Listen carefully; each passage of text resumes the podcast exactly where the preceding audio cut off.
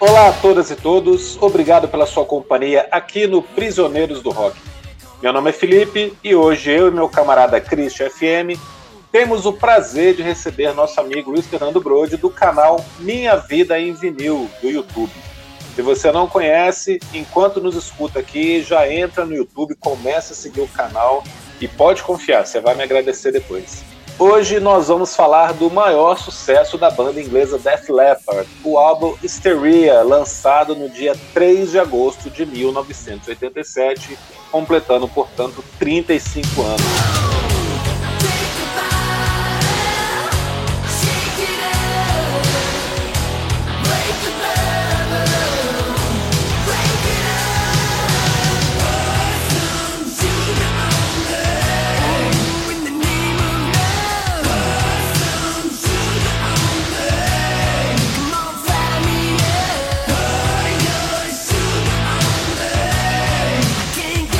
Disco que começou a ser gravado com grandes pretensões, foi interrompido por uma tragédia com um dos integrantes da banda, mas acabou tendo um final feliz, um enorme sucesso.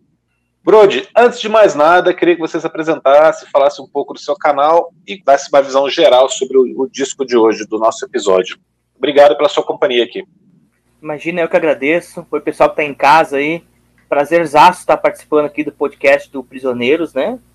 Com o Christian e também com o Felipe. Fiquei muito honrado com esse convite aí. Uh, então, como você falou, eu tenho um canal no YouTube, né? É o Minha Vida em Vinil. Lá a gente fala sobre música boa. é, fala sobre o, principalmente o, as coisas que eu tenho assim na minha coleção e tudo mais, né? E também eu faço uma, um videocast toda quinta-feira onde participam aí, já participaram várias pessoas legais aí falando sobre música, sobre produção, sobre o mercado, enfim, tudo que envolve o universo da música, né? Tá lá agora todas as terças e quintas, vídeos novos, né? A partir das 10 horas da manhã, se você puder e quiser dar uma ajuda para mim. Minha vida em vinil no YouTube, eu vou ficar bem feliz. Sobre o Def Leppard, cara, uma tarefa bem árdua falar sobre a banda, né? Primeiro porque eu gosto da banda, mas eu não sou um profundo conhecedor dela. Então, para esse episódio que vocês me convidaram, eu confesso que eu tive que dar uma recapitulada em algumas coisas, né? E o disco Hysteria, cara, é um disco assim que foi um. Como eles mesmos disseram, né? Já se antecipando um pouco que a gente vai conversar aqui.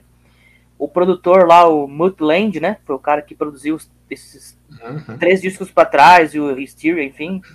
É, ele falou, por que, que nós não fazemos um disco tipo thriller, o thriller do hard rock? recheado de. Recheado aí de singles e tal. Tanto que nesse disco, o Hysteria tem sete singles, né? Sete músicas de sete. sete. Então não é para qualquer um, né? Eles mudaram. Loucura, aí, é loucura. Eles mudaram muito aí a sua.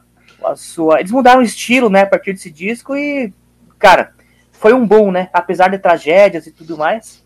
Mas foi o disco que realmente fez a banda chegar num patamar aí de super banda, não é?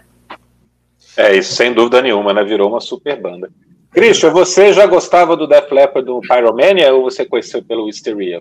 Não, cara, eu já, eu já eu não, eu não conhecia os dois anteriores, né? O Monster the Night e o High and Dry. É, acho que nem chegaram a ser lançados. Assim, o Monster the Night eu não me lembro nem de ver em loja.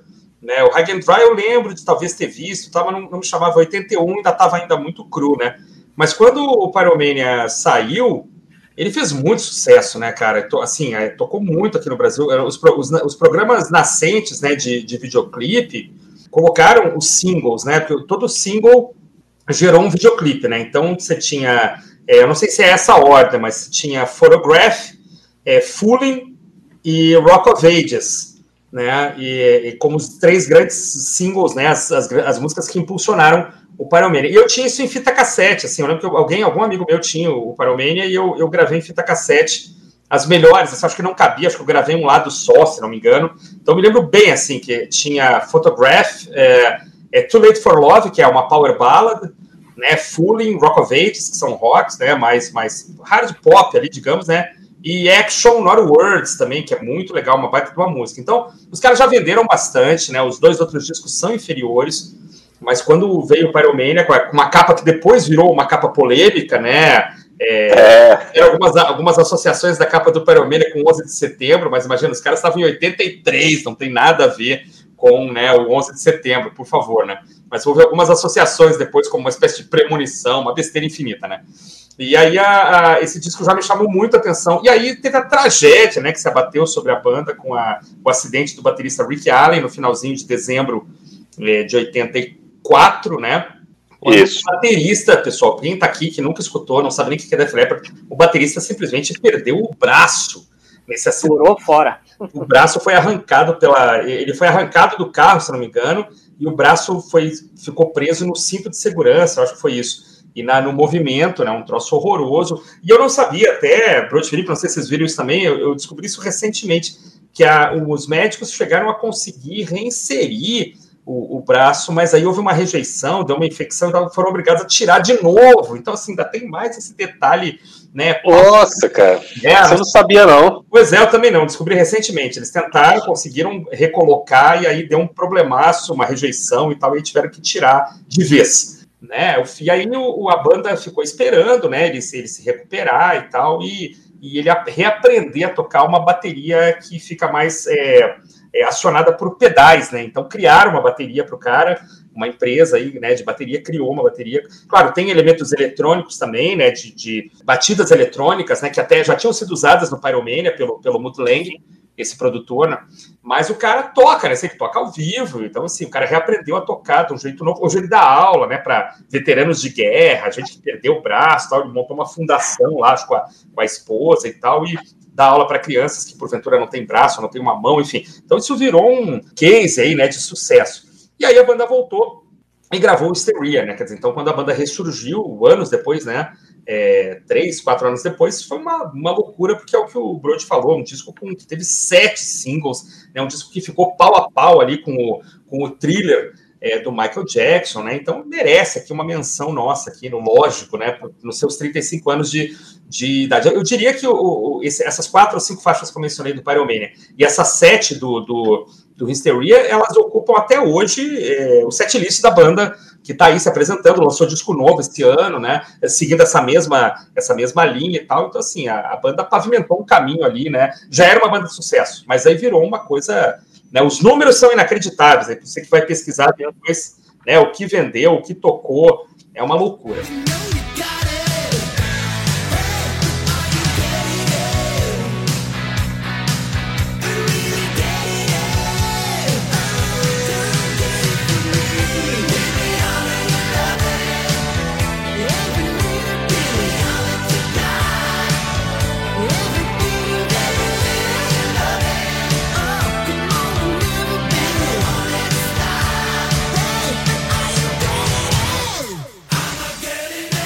Então eu já conheci. Eu não sei se vocês já conheciam. Aí isso é uma pergunta que é bom para repassar para vocês também. Vocês já conheciam o Pyromania ou não? Me contem aí. Brody, você já conhecia? É, eu já tinha ouvido os outros discos do, deles, até porque eu, principalmente o On Through the Night, né?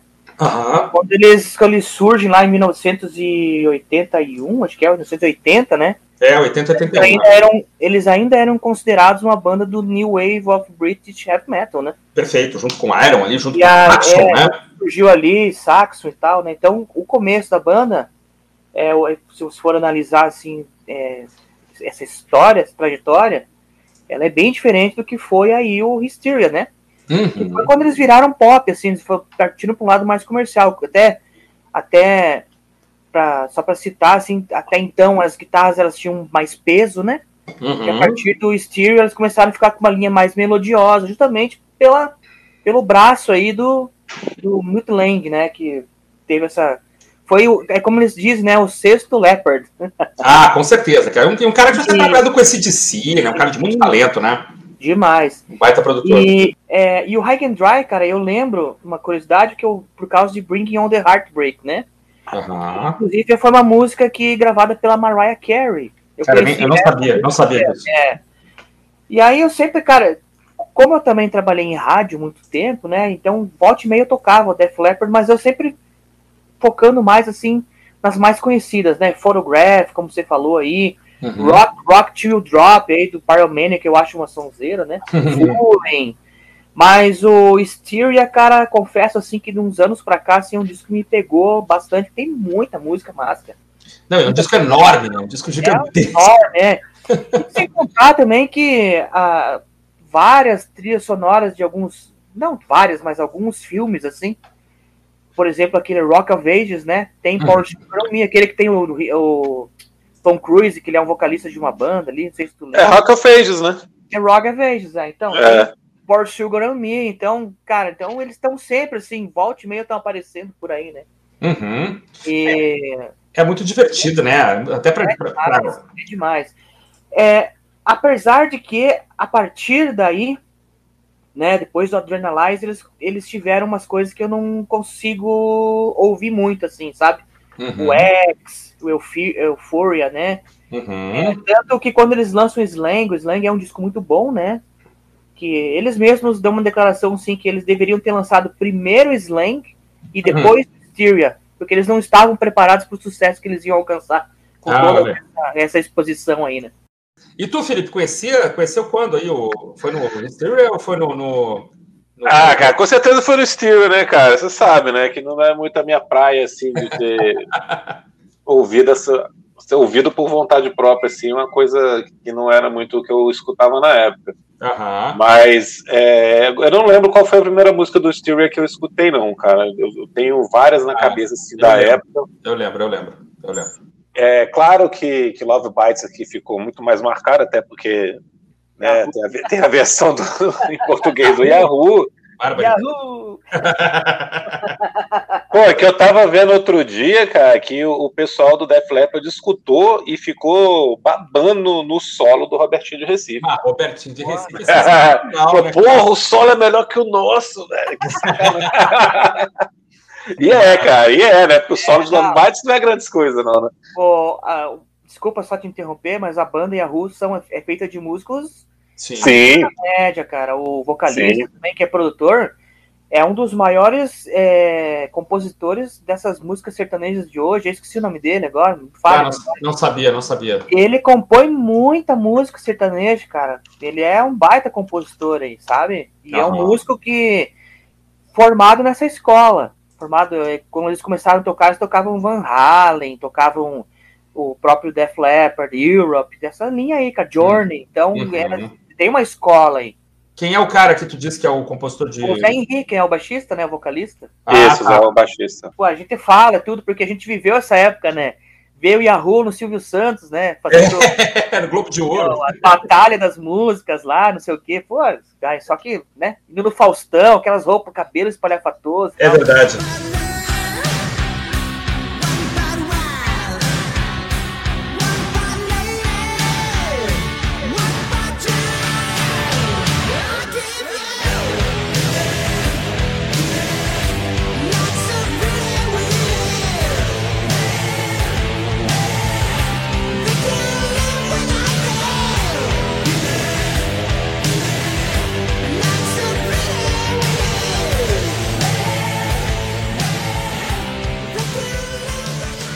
Mas olha só, eu ia falar o seguinte, o... eu ia falar que eu lembro exatamente a- o que eu, é, porque eu comprei em vinil na época, né? Então a primeira música que eu vi foi a primeira mesmo do lado A, que é o Women. Coisa- Não, deixa eu, deixa eu falar uma coisa aqui então, cara. Já que você falou que você tem o vinil, cara, eu fiquei surpreendido quando eu, eu vi que esse disco tem 62 minutos no vinil. É verdade. Sério, cara. E eu fui atrás para pesquisar, porque, pô, a gente sabe que vinil comporta mais tempo do que aqueles 45, 46 que a gente está sempre comentando aqui, né? Sim. Mas eu já sabia de alguns discos que, que passavam um pouco disso, cara. Por exemplo, o, o Desire do Bob Dylan, que é grande pra caramba. Uhum. A gente fez um episódio sobre ele, a gente viu que ele era cinquenta e tantos. É, eu sei que o, o Power Slave é um disco muito grande. O Summer in Time, né? Os dois do Iron são muito grandes. Uhum. O Atom Heart Mother também é grande, do Uhum. Pink Floyd. Gigantesco. Agora, o... tirando o Hysteria, tem um disco de um cara chamado Todd Rundgren, não sei se vocês conhecem. Conheço, conheço, conheço o duplo da década de 70, lá um duplo que ele fez, né? Ele tem um disco chamado Initiation, que tem 67 minutos. Caraca, um disco simples. É. E depois dele, o maior disco de banda, né? O maior disco de artista pop, assim, que não é ou música clássica ou só o cara falando, é, é o Hysteria com 62 minutos, cara. É, os dois maiores discos de. Né? É, o London Collin deve ter 60 e pouco, é. cara, e é uma loucura, cara. E é uma loucura, porque se. É, o, tudo bem, o vinil comporta, né? Fisicamente ele comporta, mas dá um trabalho desgraçado para você fazer isso, né? Você tem que deixar os sucos menores e tal. Dependendo do tipo de agulha que você estiver usando, vai dar problema. E, porra, por que, que os caras fazem isso, velho? por que, que não lança disco duplo? É moral pra fazer cara, duplo, eu acho. Vamos, vamos, vamos, contextualizar. O ano era 1987, né? É. 87, é diferente as coisas, assim. É. Eu acho que tinha toda a questão mercadológica. Às vezes, você comprar um, lançar um disco duplo seria mais caro. Vamos tomar por base que o, só fazer um parênteses aqui, o que os Us de Illusion fizeram, eles queriam lançar com um disco quadro, quadro. era caro, cara, entende? Vamos comprimir o que der para lançar numa, num disco só. Mas tem toda essa questão aí de som, que quem é audiófilo conhece, né? Que quanto mais comprimido o som vai perdendo um pouco de qualidade e tudo mais. Mas enfim. Enfim, é. que o disco tá aí, né? Tá aí, a gente pode curtir. É. Onde Não, com certeza, com certeza qualquer disco duplo tem um problema, de verdade. Assim, alguns discos duplos vendem pra caramba, né? Mas você não tem um disco duplo que sozinho vai vender 20 milhões como esse. Ele não. pode vender 10, aí né, você considera como 20 porque ele é duplo. Fica por dois, é. Mas, cara, foi uma escolha proposital, assim, porque eles, as faixas são longas, né? São 60, 12 faixas, 62 minutos, a média 5. Sim, Eles poderiam ter tirado duas músicas aqui, ter feito só dez. Eles quiseram fazer um disco gigante, né? Isso é muito engraçado. Eu fiquei uhum. assim, cara, que loucura, velho. Depois de tudo que aconteceu na gravação desse disco, os caras falam: não, vamos lançar o maior disco, os maiores discos da história é. de duração, né? Foi uma histeria, né? uma coisa curiosa a respeito do Hysteria é que o som dele é muito bom, cara. Bom. O negócio não fica embolado, não, não bem fica... trabalhado, né? É, quer dizer, é, um, é, um... é do produtor, né? É verdade, é verdade.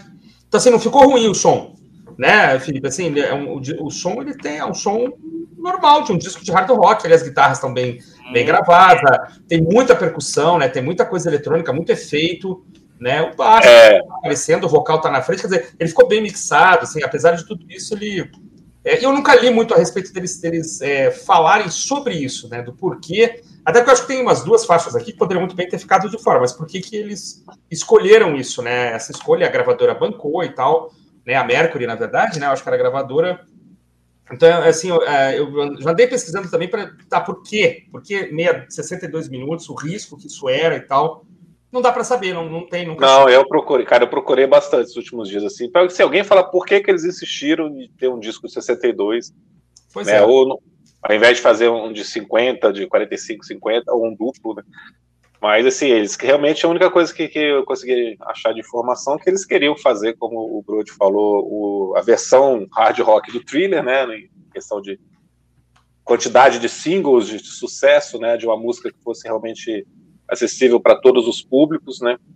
Mas essa história da duração. E tem a história de que eram 10 músicas, e depois, quando eles voltam, né? Depois da recuperação do Rick Allen, eles acabam chegando a 12, né? A 12.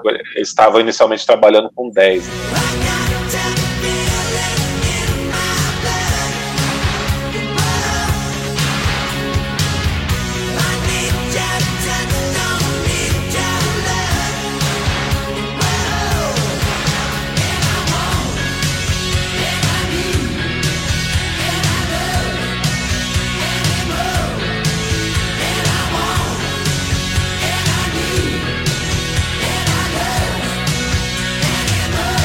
A outra coisa que a gente poderia comentar aqui é a história do, do Def Leppard não ter vindo para o Rock in Rio, né?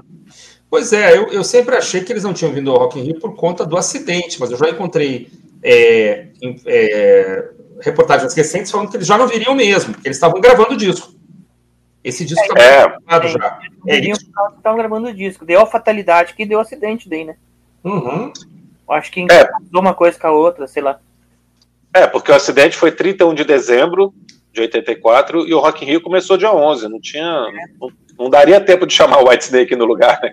Pois é, ficou essa história que. Ficou essa história que o White Snake foi chamado às pressas e tal. É, no, no começo do, do podcast, Brody, logo em 2020, né, a gente fez uma série de, de episódios sobre o Rock in Rio. Isso. E na época eu pesquisei, eu achei é, material de divulgação de novembro de 84, assim, que já tinha o White Snake. Legal. Eu acho que pro, nesse caso, pro White Snake foi a melhor coisa que pode, poderia ter acontecido para eles naquele momento, né, cara? Ah, sem dúvida. Acabando de lançar um disco ali, acho que é o Slider In, né? Poxa, e daí os caras aproveitam e já vão pro Rock in Rio, um festival desse, cara, tocar no lado de todas as feras aí. É verdade. Aí foi também foi um salto, como foi do Iron, né? Que até então o maior público do Iron foi do Rock in Rio, né? Uhum. Foi 200 e pô, 250 mil, 200 mil pessoas, não, o número não me recordo. Eu sei que esse show do Rock in Rio é marcante na carreira do Iron Maiden porque foi o maior público deles, né? E pro White Snake também, então acho que fez bem para eles, né? Pois é. O Def Leppard, acredito que também, porque se eles não tivessem talvez ficado um pouco mais no estúdio para fazer esse disco do jeito que eles queriam, talvez eles não, não teriam alcançado o sucesso que eles estavam almejando aí, né? É verdade. Agora, só um detalhe, coisa engraçada, né? O disco, né? Eu tinha, eu tinha em fita cassete. O disco do Rock in Rio, ele tem uma música do Def Leppard que é Rock of Ages, né? Ele não tem o White Snake. Já deveria estar pronto isso. É, e reforçava mais a ideia, então, de que o White Snake tinha sido chamado às peças, porque ele nem estava no disco, mas talvez não tenha liberado música, né? É. é, mas o disco, eu lembro, tá, eu tinha também esse disco em fita cassete bem antes do Rock in Rio. É verdade. É, no, sim, meses antes, né? Sei lá, outubro, novembro, o disco já estava rolando, né? Mas quando eles vieram pro Rock in Rio, eu não lembro que ano que foi, se foi 2017, 2015. Ah. O Def Leppard, né? Acho que foi o primeiro show que eles vieram pro Brasil, não, também não me recordo. Ah. Mas esse show específico pro Rock in Rio foi marcante para eles, né, cara? Porque uma galera que não assistiu em 85 foi para ver o show no Rock in Rio dos caras, né? Legal. Aí bacana isso também de, de pontuar e tal, né? Uhum. E, cara, a banda fez um baita show, cara. Eu assisti, passou na Multishow, né? Foi showzaço, assim, a banda é demais, cara. Pô, Def Leppard é uma banda que eu gostaria ainda muito de ver ao vivo, com certeza. É, eu também, eu também, tá na minha wishlist, assim, porque os caras têm um, é um vocalista de um carisma inquestionável, né? Os caras parecem ter um, um bom humor, assim, danado, né? É, assim, passaram por muito drama, né, cara? Assim, pouco tempo depois é bom lembrar que o, que o guitarrista Steve Clark morreu em consequência do alcoolismo, né? E aí provocou Sim. a entrada do, do Vivian Campbell. É... Eu não gosto muito, na verdade. É, pois é, muita gente não tem essa coisa, né? Mas acho que ele conquistou, ele conquistou os fãs, né? Ah, sim. É, pra mim, eu particularmente não gosto, né? Eu, é que eu me acostumei a ver ele com o Dio, né, cara? Que era outro estilo. Ah, é, eu ia comentar isso, né? O cara que tem uma origem. E gravou pô, dois primeiros discos do Dio com ele, então. Uhum. Acho que até o. Não sei até qual que ele gravou, mas ele tem uma história aí com o Dio, né? Com o Dio, aham. Uhum. espetaculares, assim. É, os primeiros discos são maravilhosos. Que pra mim, Death Leppard eu sinto, assim. Eu posso estar enganado, assim, mas se você em casa aí quiser comentar depois também. Mas eu sinto que ele no Death Leppard ele fica apagado, sabe? O Phil Collins ele toma assim os holofotes para ele assim, é. uma, não uma maneira é, ruim, sabe? Eu acho que é, sei lá, é essa impressão que eu tenho. O Phil Collins é um exibicionista, né, cara? Um cara que é, depois de uma certa idade começou a fazer alterofilismo, né? Que são é. um cara que malha pra caramba, toca sem camisa, um cara de 60, sei lá, qual é a idade do Phil Collins? 60 anos? Qual é a idade dele? Sim, cara, ele passa ele passa num balde de azeite e vai tocar. cara, um cara de 64 anos com a forma do, do Schwarzenegger, né? Então ele tem essa coisa. De... Vivian Campbell é um cara mais, mais discreto, né? Mais na dele e tal. Toca pra caramba, né? Toca. Toca, não, toca, toca, toca. Né? Uma barbaridade. E uma coisa também que eu acho muito legal é o carisma deste nosso amigo baterista Rick Allen, né, cara? Que é um cara, assim, sempre com um sorriso no rosto, sempre eu vi uma reportagem outro dia, uma, uma, matéria de uma TV americana, uma TV inglesa, eu acho, acho que é a BBC, entrevistando ele e tal. O cara ainda fala do acidente, se emociona. Ah, eu acho que foi abençoado com essa nova condição para poder ajudar as pessoas e tal. Pô, quando teve a. Eles foram, entraram pro Rock and Roll Hall of Fame, ele recebeu uma ovação lá de vários minutos e, e acabou chorando. Então, assim, os caras têm uma, uma, um bom mocismo, assim, né? Uma, uma uma empatia, uma simpatia muito grande, né? Então isso é muito legal. Eu acho que isso faz também é, faz uma diferença, né? Você não vê assim os caras é, mal encarados, e isso ajuda também. E a música, então, nem se fala, né?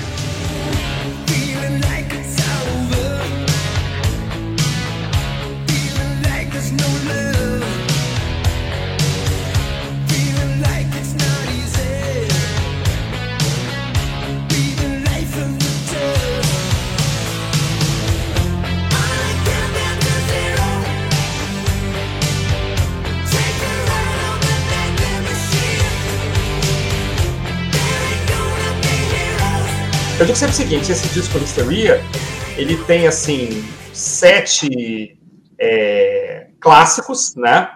É, uma obra-prima e algumas musiquinhas que poderiam ter passado, assim, não, não, não, não, me, não me emocionam. Se vocês quiserem começar a falar sobre isso. Ah, vamos fazer, vamos fazer diferente, então. Vamos começar do, do que não te emociona. Vamos, vamos ver que a gente concorda ah, aqui. O que não me emociona é Excitable, por incrível que pareça, não me excita. não é Excitable, nem um pouquinho. Acho, acho over pra caramba, aqueles gemidos, aquelas coisas. Não... Mesmo quando era moleque, não achava legal. É, Run Riot, acho meia bomba também, não precisava. E Love and Affection também não. É, e aí, a partir daí, a gente tem alguns clássicos e uma obra-prima, na minha opinião. Existe tá, uma... tá, vamos voltar então, vamos voltar. Agora o Brod, qual, quais você não. não... Eu, quais eu... você tiraria, Brod? Eu tiraria essas três aí também, cara. Que são as músicas que eu tenho menos conexão, vamos dizer assim, né? Excitable, eu acho que é a música mais desnecessária que tem no disco, pra te falar a verdade. É verdade. Eu, eu, Ali, pergunto, né? eu pergunto pra quê? Eu pergunto pra quê desde quando eu vi a primeira vez. Pra que isso aqui, cara? Não precisa. Né? Cara, fica fácil então. Então, realmente, eu acho que é, é uma coisa meio unânime, né? Eu acho esse lado B bem inferior ao lado A. É. é. Nem se compara, né? O lado B começa com Gods of War. É, mas... né? São as... Mas tem Styria. É, bem, é 6 e 6, né? Tirando Styria, tirando a é. faixa título, que é maravilhosa. Agora, eu acho God of War é legal. Eu gosto muito do final de God of War. Agora, depois eu concordo com vocês, cara. Run Riot Excitable. Don't Shoot Shotgun também eu acho mais ou menos. Agora eu vou falar uma para vocês aqui que vocês vão me xingar, cara. Que eu não acho tão boa. Que eu coloco o mesmo nível dessas que vocês citaram. Rocket. Rocket, é. Rocket, cara, que ela é muito parecida. Ela tem uma mesma, a mesma pegada, a mesma fórmula de Women, eu acho, né? É, pois é. E ela é, é a faixa mais longa do disco, cara. Ela é maior ela é que Ela é do tamanho de God of War, né? É, só que o God of War no final, né? Já que tem aquela brincadeira do, do pessoal falando, tá, que eu acho muito legal. Tá, Mas Rocket é fica repetindo. É mais, fraca, é mais fraca do lado A. É, eu acho. Pronto, tá bom, eu concordo, eu concordo. E você, Brody, agora, o que, que é o maior destaque aí positivo, cara? Do, do disco inteiro? É. Pra mim, eu sou fissurado na música Styria, né? É. Eu acho que é uma das músicas mais interessantes que eles fizeram, mas tem, pô, tem Animal, tem Love Bites, Sport Sugar on Me, putz, tem. Essas aí já avaliam todo o disco, né, cara? Armageddon It. Mas Hysteria eu acho que é, é desse disco, pra mim, Luiz Fernando Brode, acho que é a música mais legal que tem essa. É uma, uma obra-prima. Ah, que legal, cara. Eu achei que vocês não iam concordar comigo. Eu também acho ela a música do disco ela é a. Por incrível que pareça. Cara, é porque por Sam Sugar Eu achei que vocês não iam concordar. É Pelo menos assim, o Christian não falou ainda, né? Mas eu achei legal de você concordar. Não, vamos lá. Steel é maravilhosa, né? Assim, maravilhosa. Não, não tem assim, é a forma como ela, é, como ela evolui, né? Como, a forma como chega no refrão, essa coisa que eles fazem que não existe mais na música, que é a ponte, né, cara? Isso. É, atenção, atenção, jovens. Né? Existiu no passado um negócio chamado ponte. A ponte era um trecho da música que conduzia a estrofe para o estribilho. a, estrofe, a, estrofe, para o refrão. Não vou usar o tempo estribilho, que é sacanagem. A estrofe para o refrão, né, cara? Então, assim, você tem a primeira parte. Aí, dan, dan, dan. Pô, já dá uma evoluída, já te leva para um outro patamar. E você fala assim, pô, isso já é o refrão? Não, isso é a ponte para o refrão, né, cara? É muito legal o que eles fazem nesse disco. Cara. Love Bites também tem isso. A coisa mais marcante da música é esse, aquele pedaço I don't wanna touch you too much, baby. Que não é o refrão, né? Não é o refrão, né? É o, é o, é o pré-refrão. Seria, é um pré-refrão, é a ponte, né? Que hoje não existe mais, né? Inclusive, até a gente conversou isso na, na outra gravação, né? A gente fez lá pro canal da Minha Vida em Vinil. É, a gente comenta sobre isso, né? Que hoje, então, a música, a música como a gente conhece, não tem mais esse, essa produção mais refinada e mais requintada, né? Ah, você até quando se fala em refrão, então você está vendo a, a pessoa cantar ali, uau, uau, uau, uau, uau, uau, alto, chega no refrão, ela. É, e tem, um, e tem uma coisa, né, cara? O, se você não consegue 30 segundos de tempo de audição no, nos streamings, você não recebe, né? Então você tem que segurar o, o ouvinte ali logo de cara. Não adianta você fazer uma introdução longa aqui, como a gente tinha antigamente. Barulhinhos, né? Aí vem a percussão. Aí de repente o cara começa a cantar baixinho para três minutos depois chegar no refrão. É. Isso não existe, cara. Não. Os caras já trocam de para a próxima música rapidinho.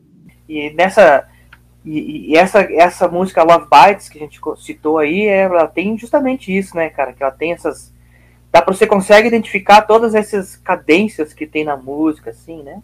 E ela vai explodindo até a hora do ref... depois do refrão ali, né, cara? Então, putz, é um... sensacional, música muito bonita, né?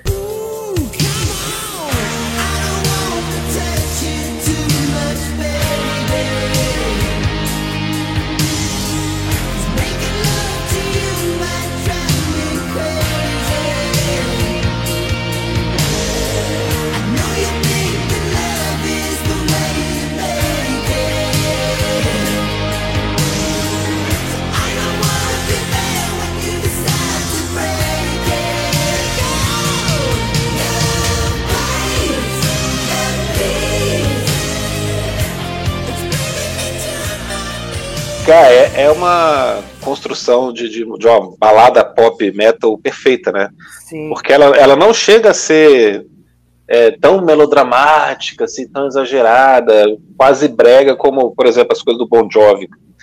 Né? Isso pode até ser legal também, é grudento, é bacana de escutar, mas ela tem uma coisa mais melodramática, assim. E essa aqui não, cara, até ela é mais. Love Bites é uma música elegante.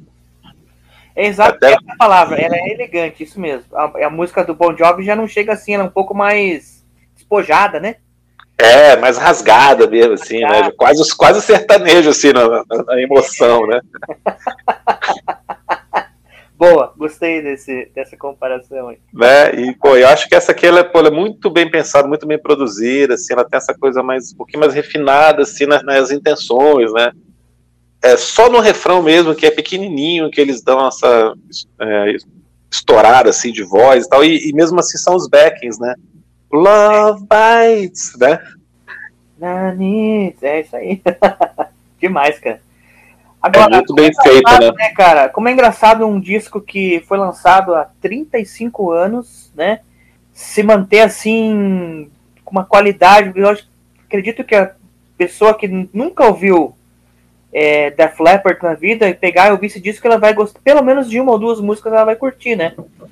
Deixa eu só recuperar um negócio rapidinho aqui que estavam falando de, de, de pré-refrão, de ponte e tal. Um negócio muito bacana, e por isso que eu acho Gods of War, eu adoro Gods, cara, eu acho Gods of War uma obra-prima, porque assim, além dela levar um tempão para começar, tudo bem, não tem problema, né? Até chegar o primeiro refrão, a primeira estrofe, ela tem um negócio chamado coda, né, cara? Que seu, seu pai aí, Brody, que me corrija depois, mas ela tem uma, uma quarta parte que não tem nada a ver com as partes anteriores que o Felipe mencionou, que entra um outro, uma outra estrutura de acordes, aí começa aqueles ruídos de metralhadora. Cara, eu acho sensacional. Eu acho que ela tá, em termos de composição, de refinamento, ela tá acima é, de todas as demais. Claro, Histeria, que vocês falaram, muito bonita. Por Some Sugar on Me é, poxa, faixa de farra, melhor faixa de farra da face da terra, né? Mas eu acho que o God of War que ela, ela tem, ela tem assim, tá, tem estrofe, tem ponte, tem refrão e tem uma coda, isso é muito legal. Isso também não existe mais, né, cara?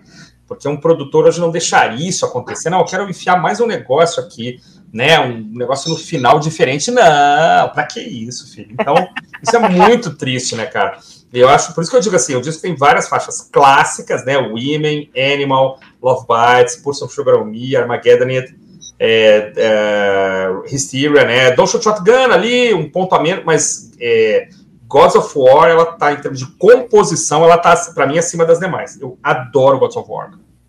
E aliás, quando entra o War na, na, no tema da música, é uma maravilha, né, cara? Os caras fazem música de guerra que é uma beleza, né, cara?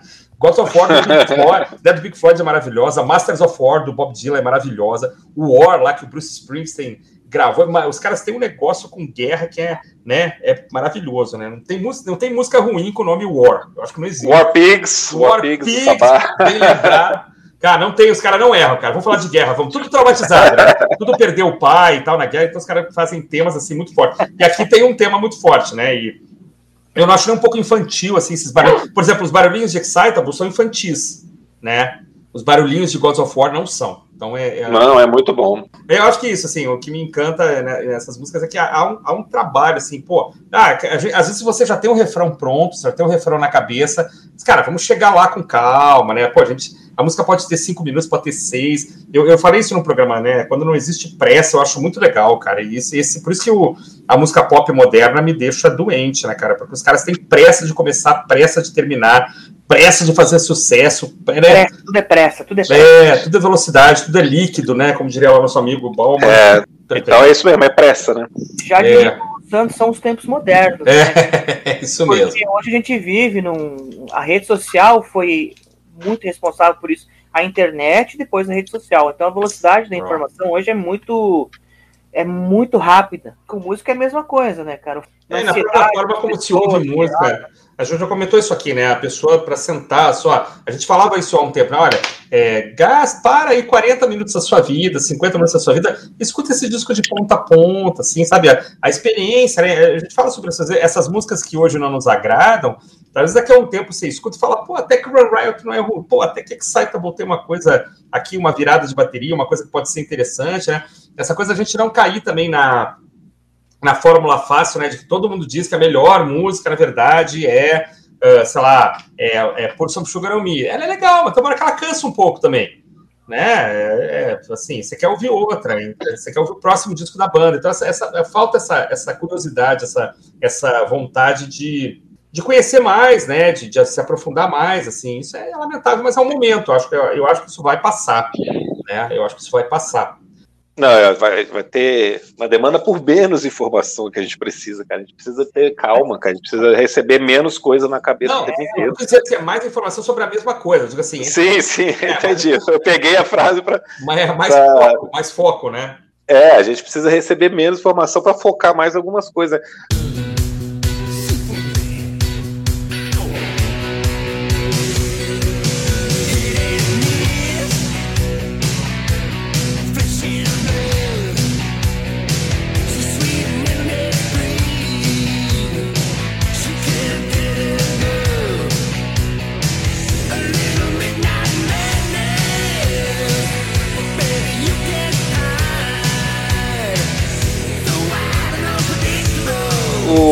Você entrevistou o Ricardo Alexandre, né, Brody? Ele, ele tem essa filosofia como guia condutor do, do podcast dele, né? Que é para mim é o maior podcast do Brasil sobre música.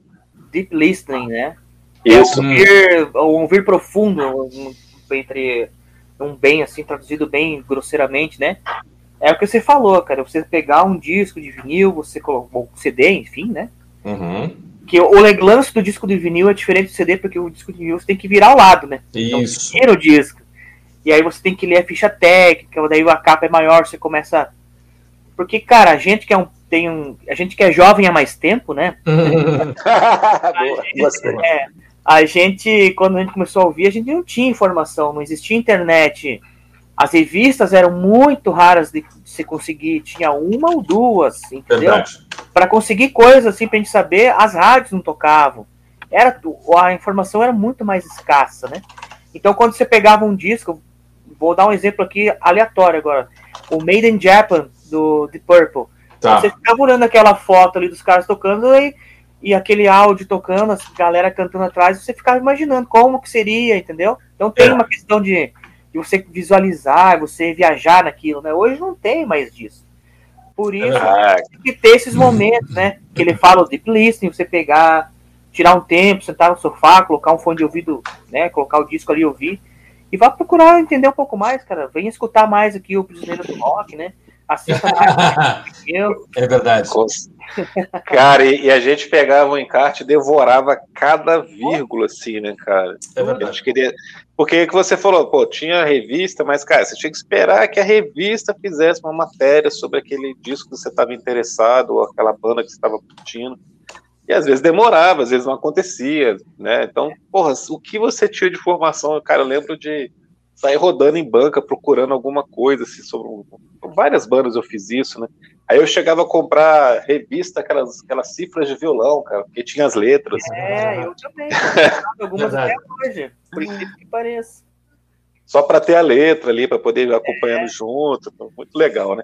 Mas, cara, vamos voltar aqui pro, pro nosso Hysteria. A gente falou do, do Gods of War, Love Bites, que também. E uma, uma coisa que foi, não foi falada ainda, mas que é, é, legal da gente mencionar, e tem tudo a ver com o que tu tá falando aí de elegância e tal, é que os, o, o Def Leppard tem uma composição de, vo, de vocais, né? De, de vocal principal e vocais de apoio, que é muito legal, né, cara? Eu lembro quando escutei Fooling a primeira vez né? E eu, assim, tá, vai lá, tinha 12, 13 anos, mas tava tentando entender como é que as coisas aconteciam, né, cara? Então eu sabia lá que, tá, no caso do Bruce Dickinson, de vez em quando o Adrian Smith fazia vocais de apoio, beleza. Cara, quando os caras cantam Fooling, né, parece que tá todo mundo cantando, parece que tem 10 caras cantando, né? Então essa composição das vozes do baixista lá, do Rick Savage, com o Joey Elliott, com os outros guitarristas, é um negócio muito bem é, combinado, né, cara? Parece que tem uma, uma, galera, uma turma de amigos, assim, berrando, né, e, e, cantando junto e tal. Isso dá uma coisa meio de, de estádio, de, de show, de rock de arena,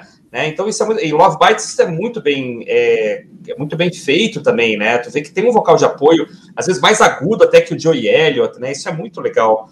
Mas tu falou da, da gente devorar o encarte o kart desse, desse disco Hysteria, cara, eu tive em vinil na minha primeira coleção, é emocionante, cara, porque assim, tem dizendo assim, é, nós, nós levamos é, três anos para fazer esse disco, tem toda uma história do que, que aconteceu, né, fala do, do, da recuperação do Rick Allen, aí tem uma coisa que eu nunca tinha visto, cara, eu vi a primeira vez isso, tem os apelidos dos caras, né, então assim, é o Def Leppard, não sei se vocês viram isso, o Def Leppard é, né, sei lá, o vocalista Joe Ellington, né? Tem, é o Joe, aí abre umas aspas, né? The Diplomat, The King, não sei o quê, L, L outro no final, né? Então o nome do, do Steve Clark, que era guitarrista que faleceu, né? Então vem Wing Commander, Steve, Dreamy, não sei o quê, Mayhem, pá, claro. Eu acho isso maravilhoso. Cara, os caras têm um monte de apelido, cara. Esses caras devem ser muito legais, assim, são amigos mesmo.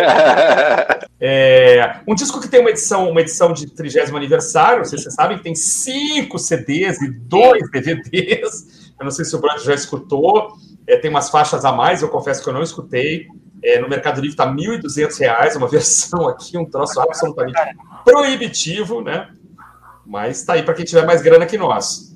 Tu já escutou essa edição deluxe aí, com faixas a mais? Cara, eu quis comprar esse, antes do fazer.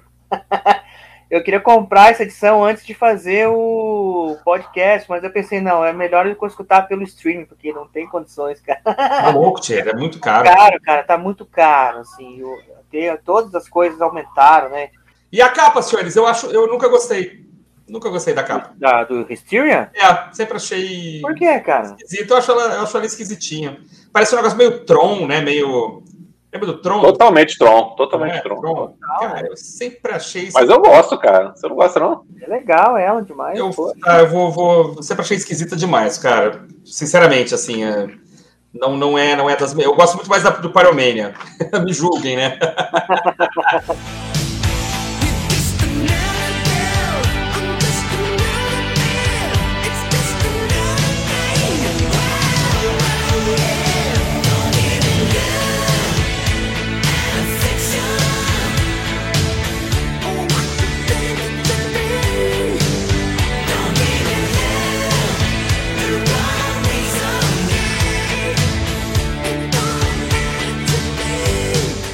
falou, falou, falou e não falou que o Rick Savage, cara, é um dos baixistas mais ponta firme dessa época aí, cara. Ah, é um espetáculo, ele junto com o, com o Rick Allen ali, os, a cozinha é espetacular, né, cara? Uhum. E, porque todo mundo fala, ah, Phil Collins, fala o Steve Clark, cara, o trabalho de guitarras dele muito bons, né? Uhum. Mas o Rick, Rick Savage eu acho um baixista espetacular, um cara que segura as pontas. O timbre dele nesse disco aí é surreal, cara. Legal de falar, porque o, tu é baixista, né? Tu tem, tem o contrabaixo como um instrumento. Baixista. E acho isso também, é, é um vocalista fantástico, né? Um, um, vocal de apoio muito legal. Sim. É que, o, que, acontece muito, cara, com os discos de hard rock é que os baixistas eles tocam muito com palheta, né? Uhum. A gente que é um pouco mais de música sabe que o disco com palheta e o disco tocado sem, com os dedos é a dar diferença. Muda pra caramba. Muda pra caramba. Só que nesse disco aqui, cara, não, ele toca com a palheta, mas não é, não parece aquela palheta tão assim presente, porque é aí que tá a mão do produtor que eu vou falar de novo. Não. Ele tem um som pesado, cara, um som que preenche, porque o som de baixo para mim, ele tem que abraçar você assim, tem que vir de trás e abraçar todo mundo, falar aqui, ó, baixo tá aqui, ó, sabe? Perfeito. Senão aquele som fica aquele som instalado, aquela palhetada instalada, vai ficar feio, não tem peso, não tem aquela gordurinha, some, né? Some aquela gordurinha, daí fica feio. Uhum. Esse aqui tá um espetáculo, cara, muito bem gravado.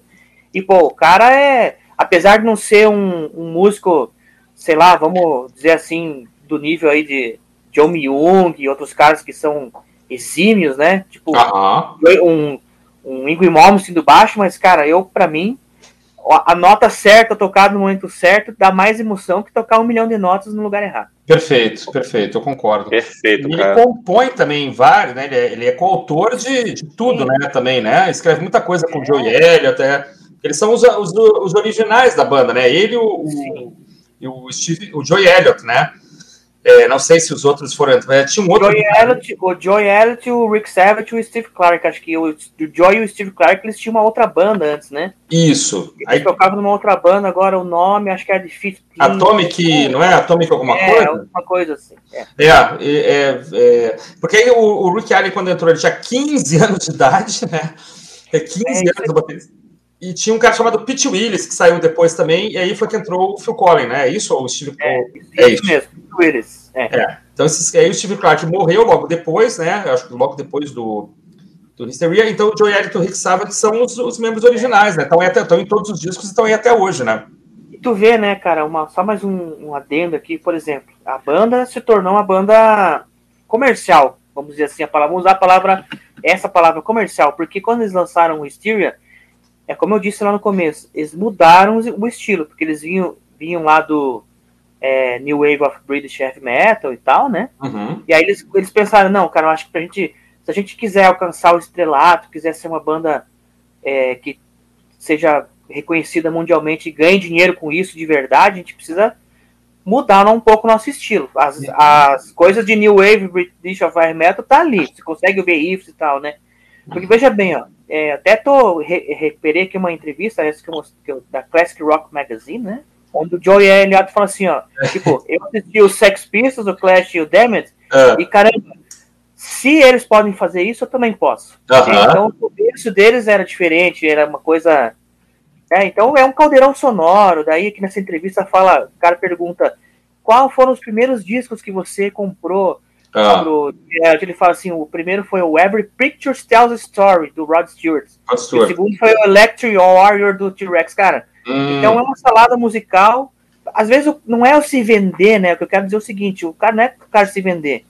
O cara evolui. Eu acho que nesse, nesse contexto eles tiveram essa sacada e, poxa, vamos dar um passo à frente se dane, para não falar um palavrão, o cara é. não gostar, a gente vai seguir em frente. E outra, né, Bruno? Também como, como fez o, o, o The Cult, como fez o Fleetwood Mac e tal, eles, eles focaram no mercado norte-americano, né?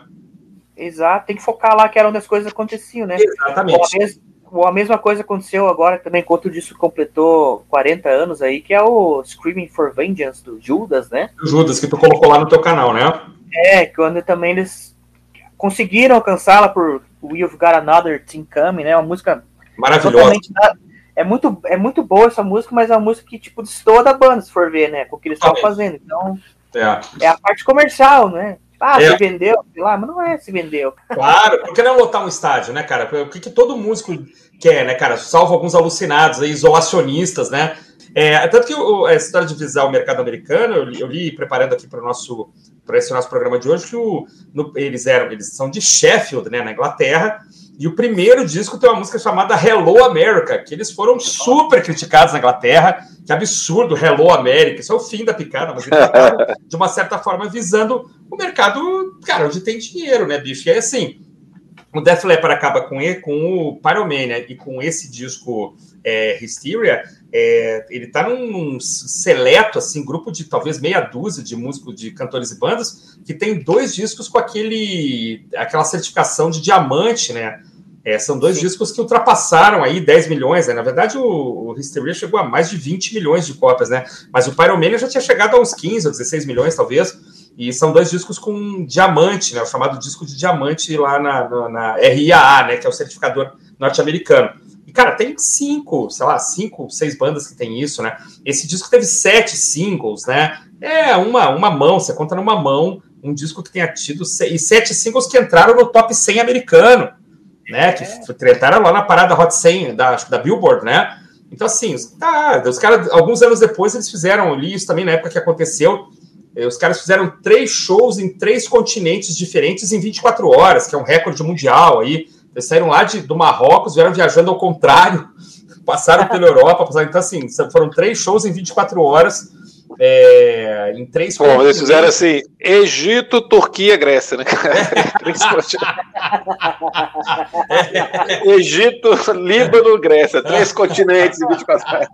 Foram de barco, né? Não sou nem pegar é. avião. Né?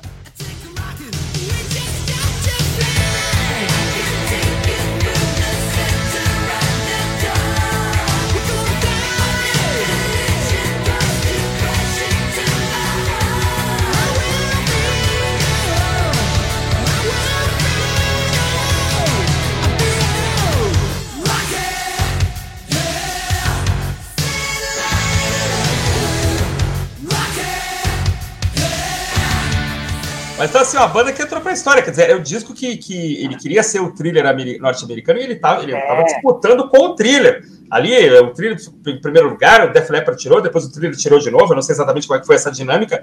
É, quem que vai né, julgar isso, né, cara? Muitas bandas tentaram fazer isso uma vida inteira e não conseguiram.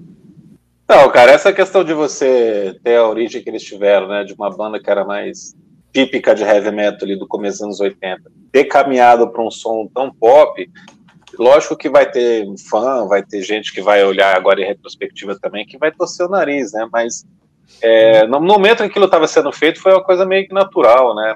O, tudo Sim. bem que o Mutt Lang é um cara muito esperto, ele sacou que ele tinha a possibilidade de fazer um, um disco ali que venderia milhões e milhões, depois do Pyromania, principalmente.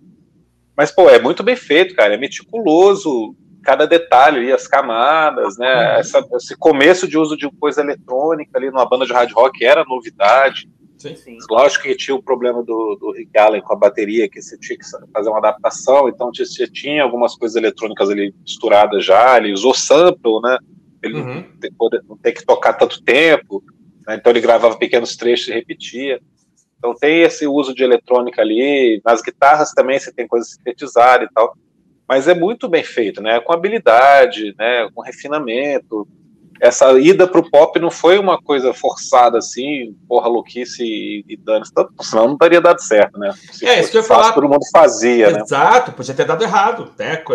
É. Exatamente. Agora, um, um detalhe interessante é, é, que só Love Bites chegou no primeiro lugar entre os singles, né? Um disco que vendeu pra caramba, fez tanto sucesso, né? Chegou no, no, no primeiro lugar dos dois lados do Atlântico foi primeiro lugar em vários países, mas nos singles, no, com sete singles, né, só um que fez sucesso foi Love Bites, que chegou em primeiro lugar, né.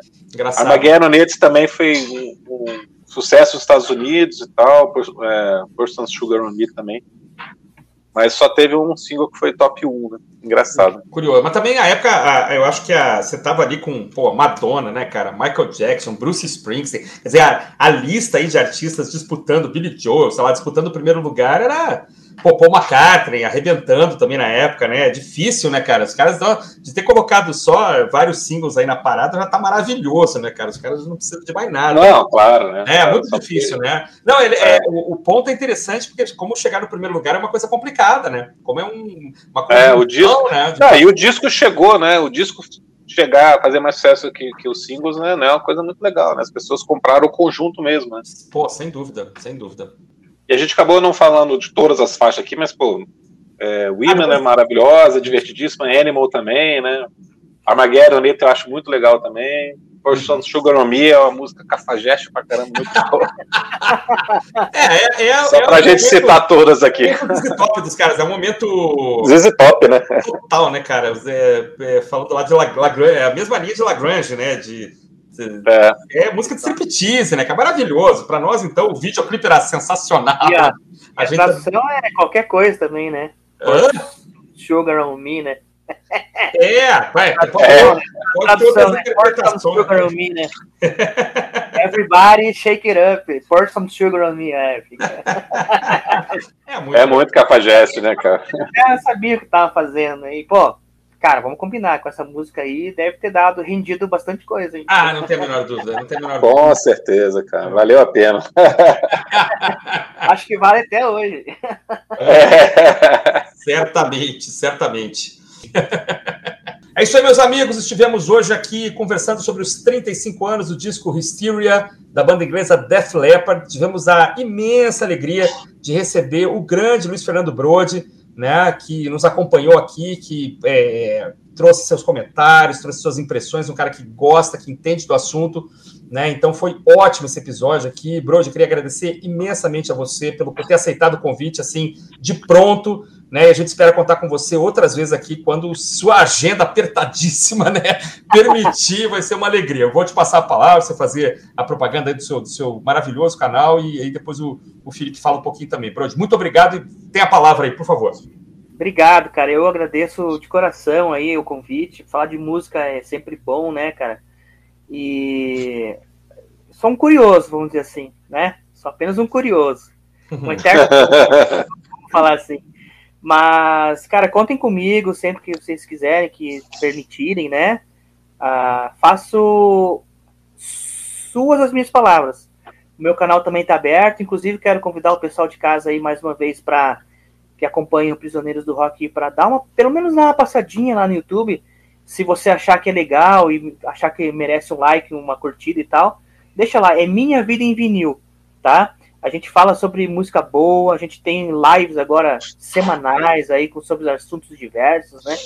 E, a, e as nossas entrevistas aí tem uma playlist muito legal de pessoas que já passaram por lá, que é o pessoal que já acompanha, tem acompanhado, assim, tem dado um resultado muito bacana. Então, faço o convite para você que está em casa aí, né? Minha Vida em Vinil, dá uma passadinha lá. E se você achar que eu mereço um like, vou ficar muito feliz. Mais uma vez, obrigado pelo convite. E, cara, a última coisa que eu tenho para falar é o seguinte, cara. A partir de agora, terminou o podcast, pega o Hysteria e ouça do começo ao fim as próprias impressões. é isso aí. É, ótimo, ótima dica, cara. De terminar o podcast, senta, escuta uma horinha aí de Hysteria do Def Leppard que vale muito a pena. E eu vou falar uma coisa que vale muito a pena também. Já entra no canal lá, Minha Vida em Vinil, e já clica lá para assinar, cara. Depois você vai olhar o conteúdo. Pode confiar em mim, cara. Acredita que você vai gostar pra caramba. Legal. Se inscreve, porque é muito bom. Muito obrigado, Brude, pela sua presença, por ter aceitado o nosso convite. Foi muito legal, foi um prazerzaço ter você aqui com a gente. Espero que você possa voltar outras vezes. E sábado que vem a gente está de volta com mais um episódio do Prisioneiros do Rock.